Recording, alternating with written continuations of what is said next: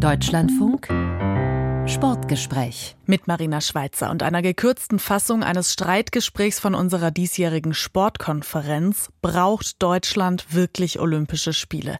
Der Deutsche Olympische Sportbund denkt wieder über eine Bewerbung nach. Gut 50 Jahre nach den Sommerspielen von München. Seither hat es je nach Auslegung sechs bis acht Versuche gegeben, erfolglose Versuche aus Deutschland, die Spiele wieder ins Land zu holen. Der Deutsche Olympische Sportbund hat diese Hoffnung quasi in seinem Namen und seit Anfang des Jahres gibt es dort eine Stabstelle Olympiabewerbung.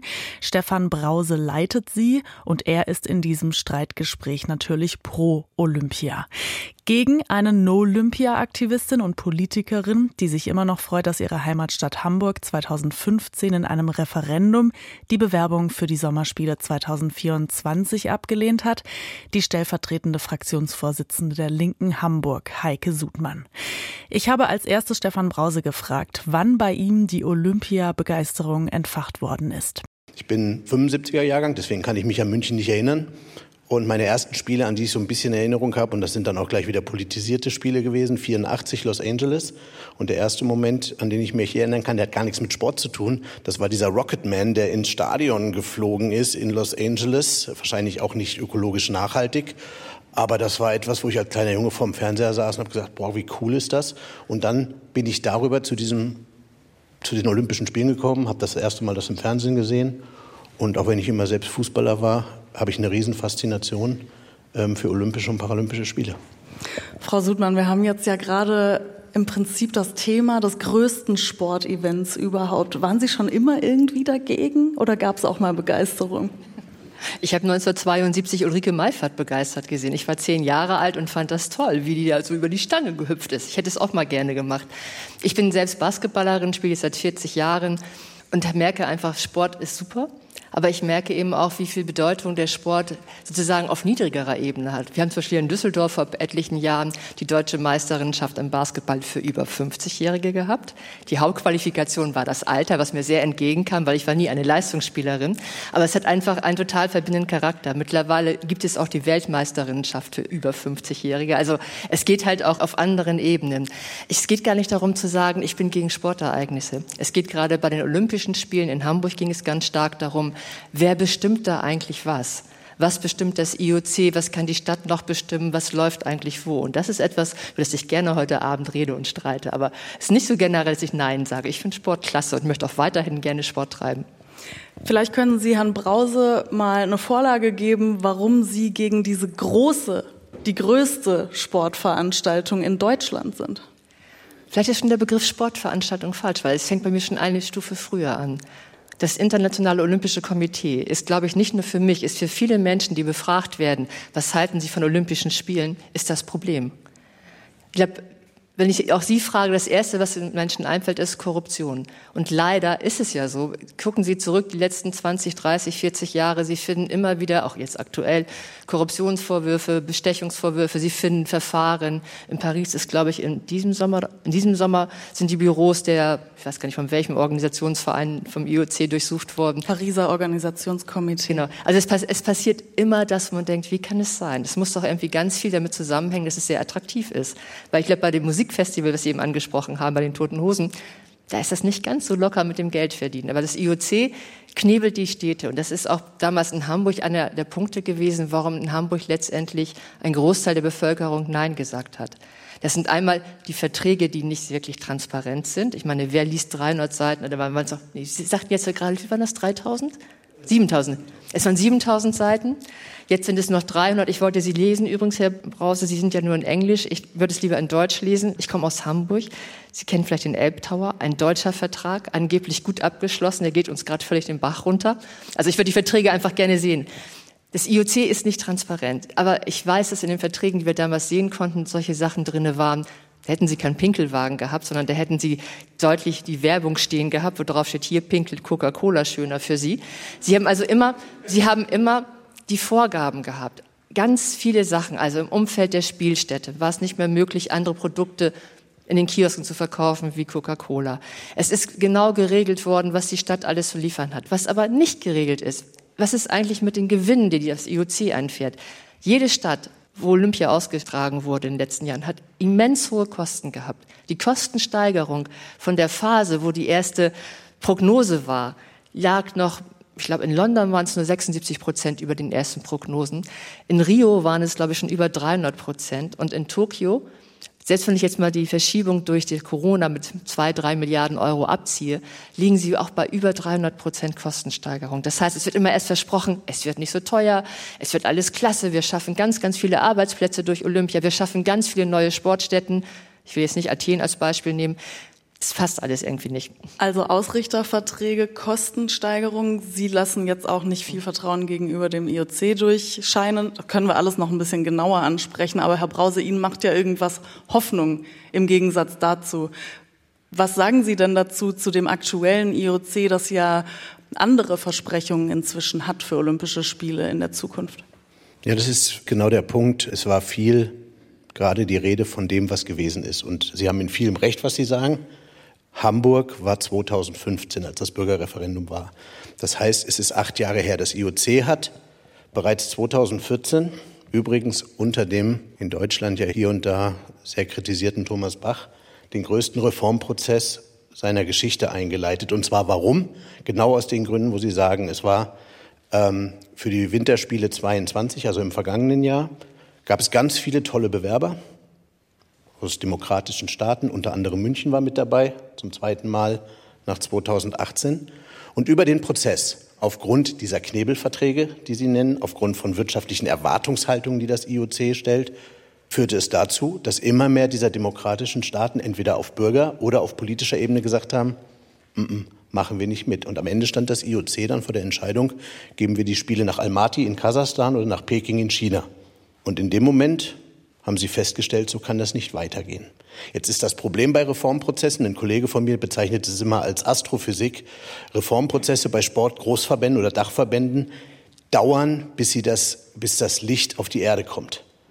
Und wir reden im Moment über die vergangenen Spiele, die ersten Spiele, die nach den neuen Regeln vergeben worden sind und die sich auch dem anpassen, der Agenda 2020 plus 5. Da gibt es so die New Norm mit 118 klaren Vorgaben, die sich nur auf das Thema Nachhaltigkeit beziehen, werden die Spiele nächstes Jahr von Paris sein.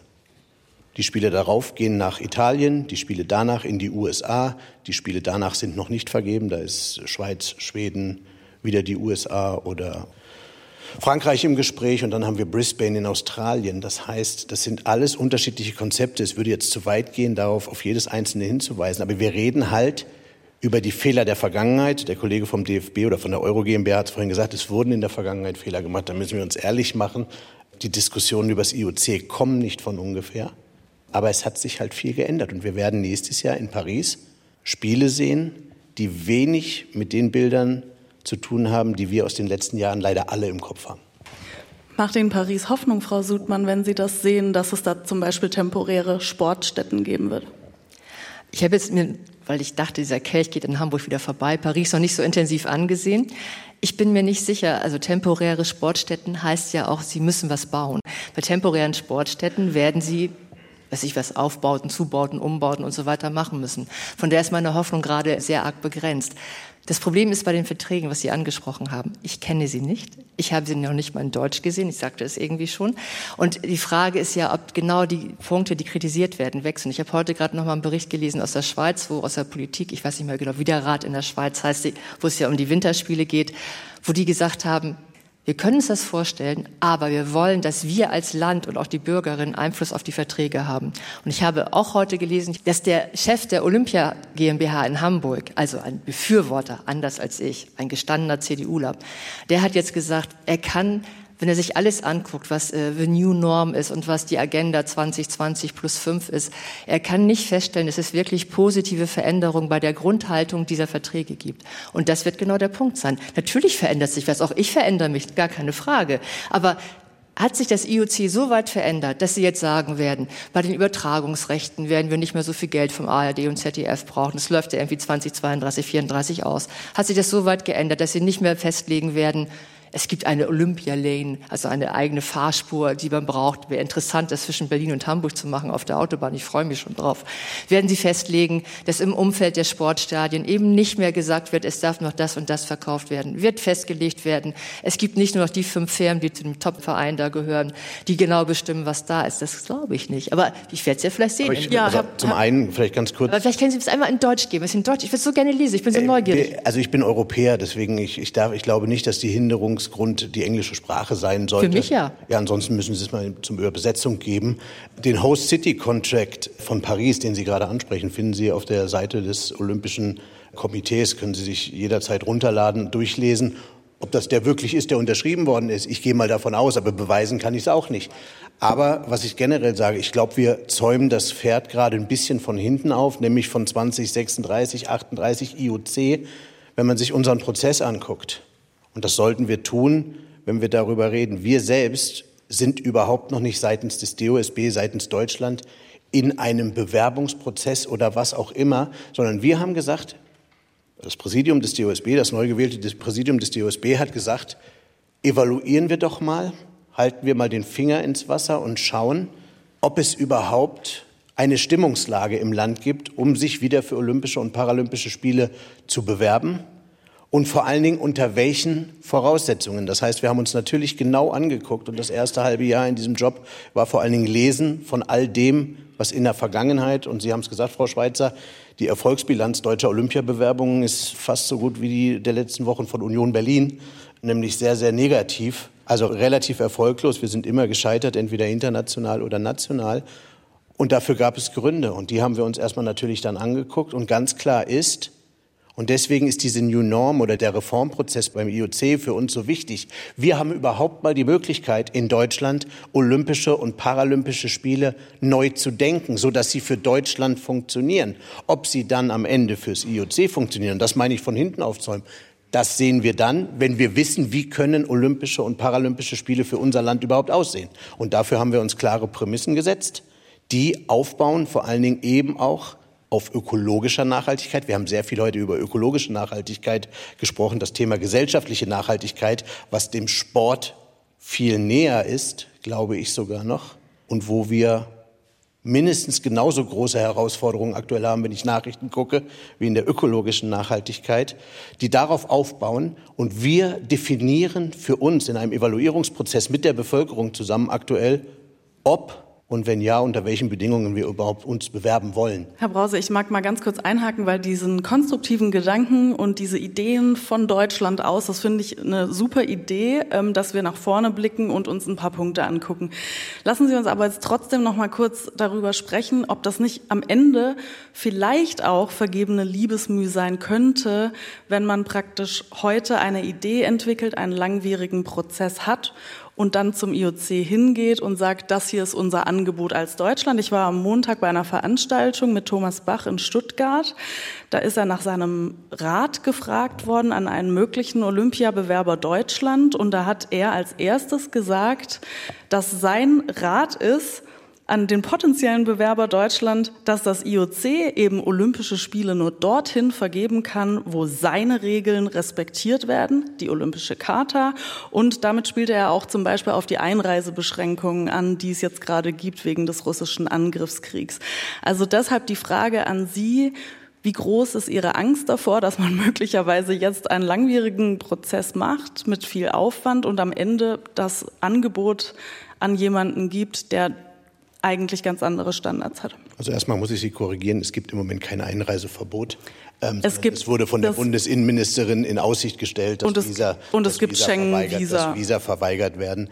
Ähm, ja, wir sind, und Sie sagen das Thema Angst, wir haben heute sehr viel über Mut und Zuversicht und äh, so gesprochen.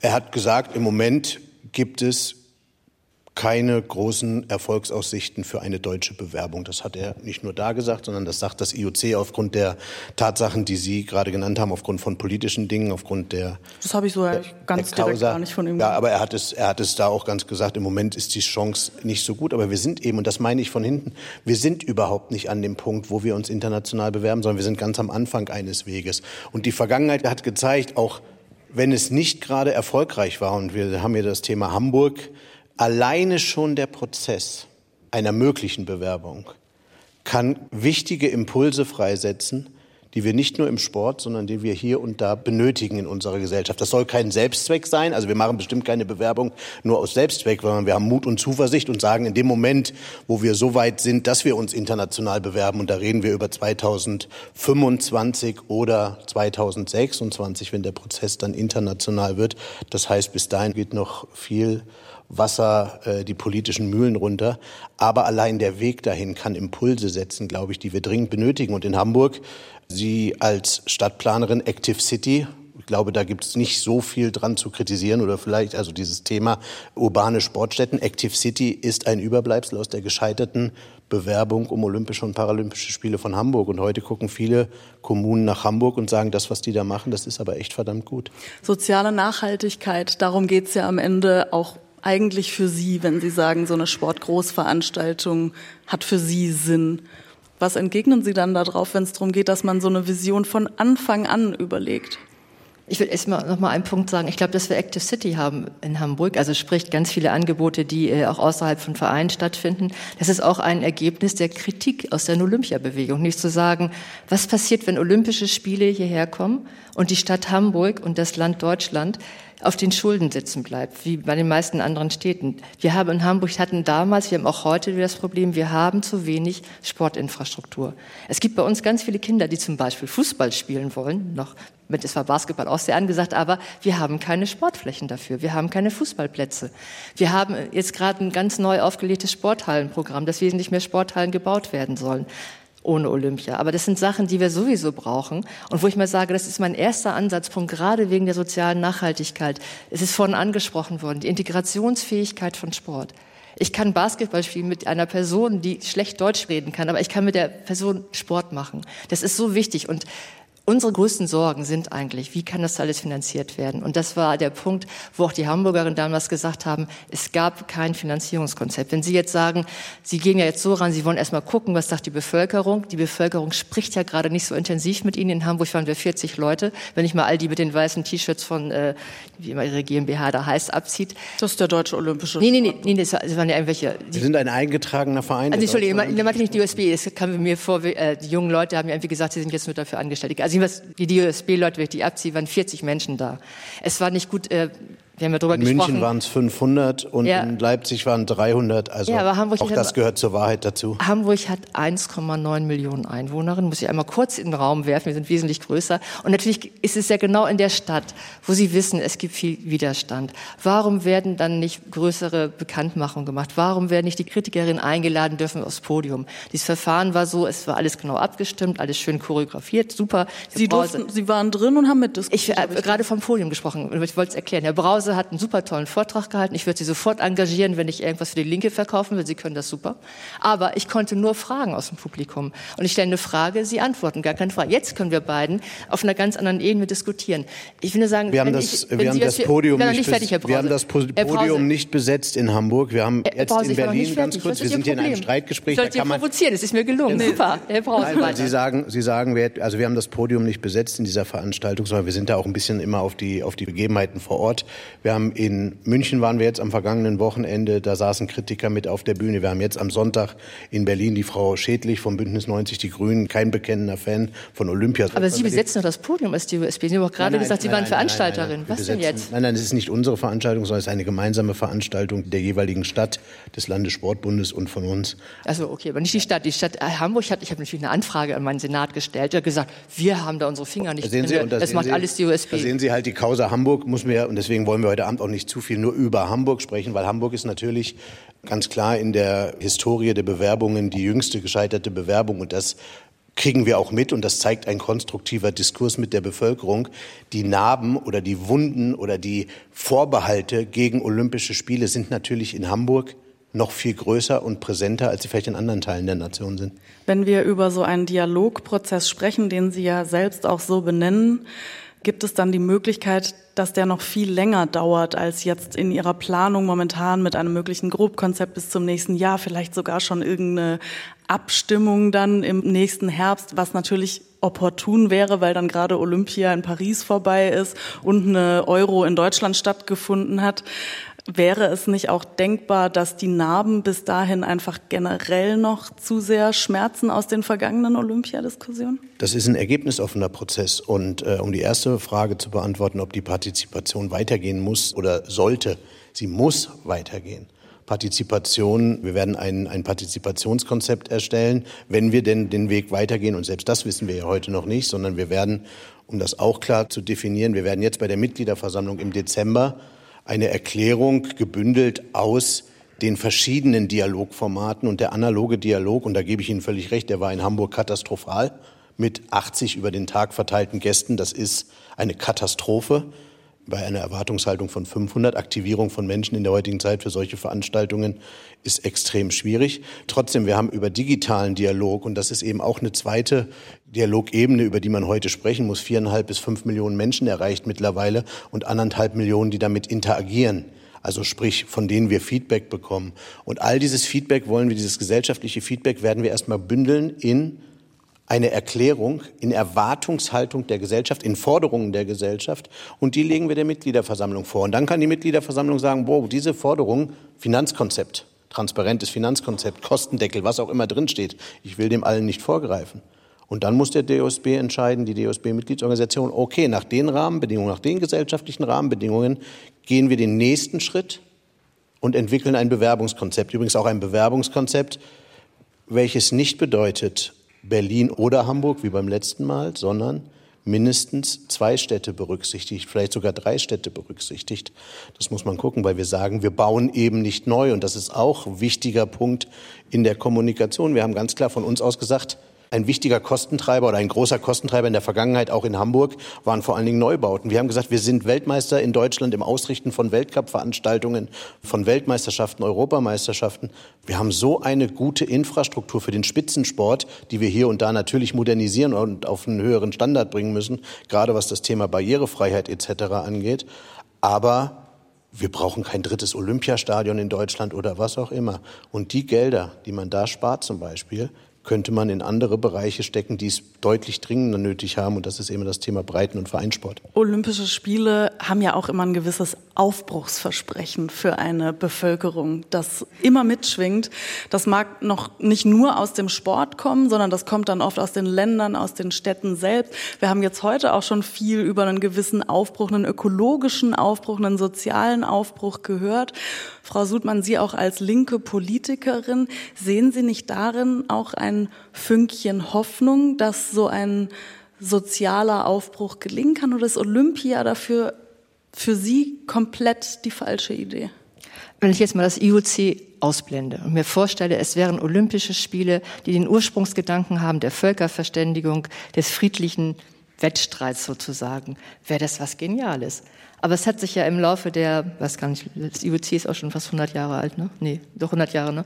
Es hat sich ja einfach was anderes entwickelt. Deswegen ist es mehr als ein Tropfen äh, irgendwie Saures im, im süßen Wein sozusagen. Das ist einfach das Problem, wie ist die Ausrichtung? Ich habe das Gefühl, dass es bei Olympia, bei Olympischen Spielen auch um Sport geht. Ich sage es mal vorsichtig so. Und zwar diese 16 Tage, wo die Olympischen Spiele stattfinden. Aber alles, was drumherum ist, das wirkt für mich so hoch kommerzialisiert, dass ich mich da frage, woher soll die Aufbruchstimmung kommen? Es wäre sehr schön, wenn wir wirklich es schaffen würden, dass in einem Land wie Deutschland alle Menschen sich frei bewegen können, dass Juden und Jüdinnen nicht Angst haben müssen, dass sie angegriffen werden, dass, wir haben eine aktuelle Studie, Menschen, die eine schwarze Hautfarbe haben, sagen, sie werden hier in diesem Land viel häufiger rassistisch, wie auch immer diskriminiert. Das wäre ein wunderbarer Gedanke, aber ich sehe es zurzeit nicht, wie das klappt. Und ich habe es ja zu Anfang schon gesagt, dieses IOC es mögen jetzt andere Leute da sein, wobei Sie haben eben Union und Berlin angesprochen. Also der Vizetrainer von Union wird nicht der Nationaltrainer, aber der Vizepräsident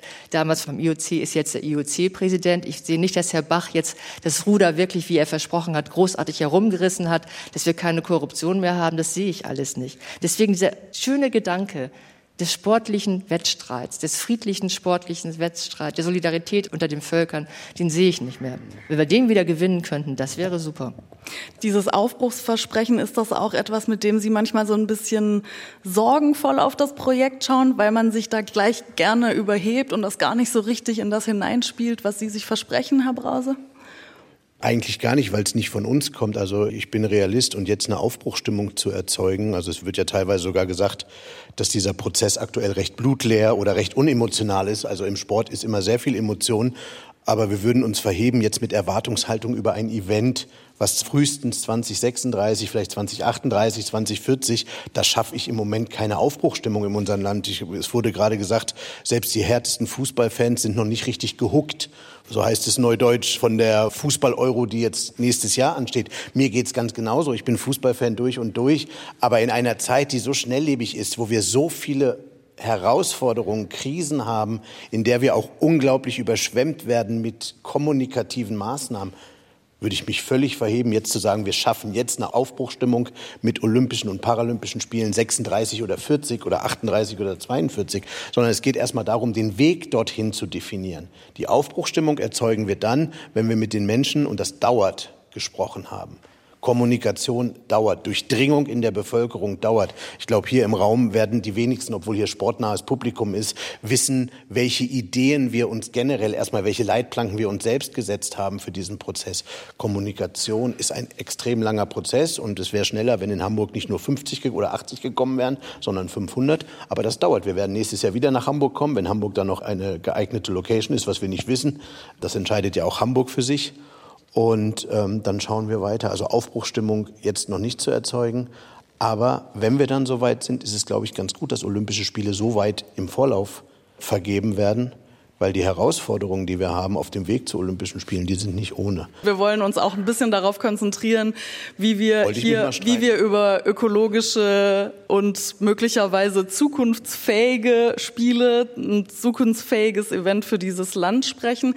Deswegen äh, würde ich Sie jetzt gegen Ende unserer Runde eigentlich ganz gerne fragen, was für Sie die wichtigsten Kriterien sind, zum Beispiel, wenn man über ein Olympiabudget für Deutschland spricht, was damit einberechnet werden werden soll. Wir wissen, dass die Grenzen vom IOC berechnet immer relativ schmal sind. Also da geht es tatsächlich um die konkreten Olympiabauten. Aber das, was an der Bevölkerung ja auch teilweise kommuniziert wird, können Bahnstrecken sein, können andere Infrastruktur, Schulprojekte, alles Mögliche sein. Können Sie mir beide einmal auflisten, was aus Ihrer Sicht da reinfließen sollte in so eine Olympiarechnung, damit sie für Sie eine ordentliche Rechnung ist? Ich werde Ihnen das hoffentlich im Sommer nächsten Jahres sehr detailliert darlegen können. Also Sie haben bestimmt Ideen. Ja, natürlich haben wir Ideen. Also ganz klar ist, man muss immer unterscheiden bei Olympischen Spielen, bei Veranstaltungen dieser Art, wie Sie es richtig sagen, zwischen dem, was kostet das Event 60 Tage und was ist für 60 Jahre. Also ist immer dieses 60 Tage, 60 Jahre. Das Event an sich finanziert sich und im Gegensatz zu anderen Großsportdachverbänden, wie der FIFA zum Beispiel, zahlt das IOC dem Ausrichter erstmal richtig Geld dafür, dass es die Spiele ausrichtet. Also Paris nächstes Jahr kriegt 1,5 Milliarden Euro zur Ausrichtung der Spiele. Ich glaube 1,5 oder 1,7. War aber auch ein bisschen eine Sondersituation, weil ja, das IOC auch, damals in einer Sondersituation nein, nein, jedes, mit der. Jedes, jede ähm, LA vier Jahre später muss man nachlesen. Ich weiß jetzt die Zahlen. Ich glaube 1,7 Milliarden. Da hinzu darf der jeweilige Veranstalter über Ticketing, über lokale Sponsoren, also nationale Förderer etc. ein Budget erstellen, welches im Regelfall ausreicht, um das Event zu bezahlen. Weg von den kommunalen und staatlichen Aufgaben Sicherheit, äh, Sanitäts- und Grenzkontrollen. Das sind Themen. Und dann kommt das, was Sie sagen, was sind Legacy-Projekte? Was sind Bauprojekte? Die U-Bahn ist immer so ein Beispiel 72 in München die gebaut wurde, die kann man schwer aufs Budget rechnen. Die ist schon vor der Olympiavergabe beschlossen worden. Ja, aber nicht umgesetzt. Sie wurde erst umgesetzt, nachdem die Olympischen ja, Spiele nach München vergeben worden sind. 4,5 Kilometer hätten wir verkraftet. Aber ähm, ganz klar ist, egal wie, wir müssen und werden wenn wir denn in einen Prozess gehen und ein Bewerbungskonzept erstellen, welches dann noch nicht gleichzeitig eine Bewerbung bedeutet, sondern erstmal der Bevölkerung ein Angebot machen, ein ganz detailliertes Finanzkonzept vorlegen müssen, Ideen entwickeln, wie wir dieses Budget dann auch halten und vor allen Dingen auch verbindliche Maßnahmen entwickeln. Was machen wir, wenn wir dieses Budget nicht halten? Weil in der Vergangenheit war es immer so, und jetzt komme ich ein bisschen auch von der Wirtschaft, es wurde ein Plan erstellt, was können Olympische Spiele alles Tolles bewirken und was müssen wir alles bauen und was wird alles toll. Und dann wurde ein Budget drüber gelegt, also Budget to Plan. Wir rechnen konservativ und dementsprechend, was wir am Budget haben, werden wir dann die Planungen, was Olympische und Paralympische Spiele in Deutschland sein können. Und wenn wir das Budget nicht halten können, werden wir Maßnahmen hoffentlich frühzeitig zeigen können, was wir dann machen, wenn das nicht funktioniert. Weil es darf keine Kostenexplosion und das ist etwas, was auch in dieser Frankfurter Erklärung stehen wird. Es darf keine Kostenexplosion auf Kosten des Steuerzahlers geben. Das ist ganz klar. Wie würden Sie das konkretisieren? Keine Kostenexplosion und was müsste alles in ein Olympia-Budget einberechnet werden, dass es für Sie ein Budget ist, das den Namen verdient oder in der Kommunikation an die Bevölkerung? Wir reden jetzt über ein Konzept, was wir noch nicht kennen. Deswegen kann ich nur sagen, was bisher der ja, Fall auch war. Nee, in Ihrem Konzept. Ich, ich will gerade sagen, was bisher der Fall war, war, dass es immer sehr niedrig anfing und nachher sehr teuer wurde. Sie müssten dann, wenn Sie sagen, Sie wollen das anders handeln, müssten Sie festlegen, wer nachschießt. Weil keine Stadt, kein Land wird es sich erlauben, wenn ein Jahr vor den Olympischen Spielen, wenn die meisten Bauarbeiten angefangen haben, wird dann sagen, jetzt ist kein Geld mehr da, wir hören auf. Und dann wird es genauso kommen, dass es die Steuergelder sind. Für mich wäre das Ideale, was ich mir vorstelle, wäre, dass es eine Garantie gibt, und das hat mit Olympia eigentlich gar nichts zu tun, wir stecken erstmal das Geld in die Sportinfrastruktur, die wir für den täglichen, für den allgemeinen, für den breiten Sport brauchen.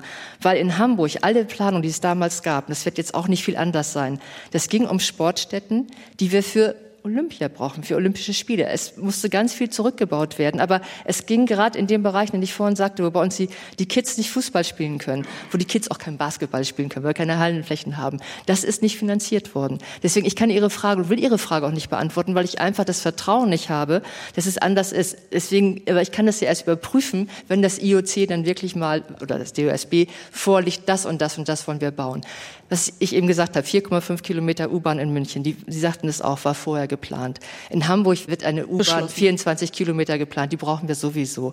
Auch die ganzen Verkehrsprojekte, die uns in Hamburg vorgestellt wurden, auch die Stadtentwicklungsprojekte, sind alles Sachen, die wir immer gebraucht haben und die wir auch jetzt weiterhin brauchen und jetzt auch planen. Zum Beispiel die Städte, wo die Olympischen Spiele stattfinden sollten, das ist ein ehemaliges Hafengebiet, wurde uns damals gesagt, das können wir nur mit den Olympischen Spielen entwickeln, weil da kriegen wir Geld vom Bund, weil anders geht es gar nicht. Jetzt läuft das ganz normal. Es wird ein ganz normales Neubaugebiet. Das geht alles. Also es ist immer so, dass die Olympischen Spiele so als Vehikel benutzt werden, um den Leuten zu sagen, nur mit den Spielen können wir für die Stadt was Gutes tun. Und das bezweifle ich immer noch. Das war das Sportgespräch im Deutschlandfunk. Heute ein Ausschnitt eines Streitgesprächs unserer diesjährigen Sportkonferenz mit Heike Sudmann, stellvertretende Fraktionschefin der Linken in Hamburg und mit Stefan Brause, dem Stabstellenleiter der Olympiabewerbung beim DOSB.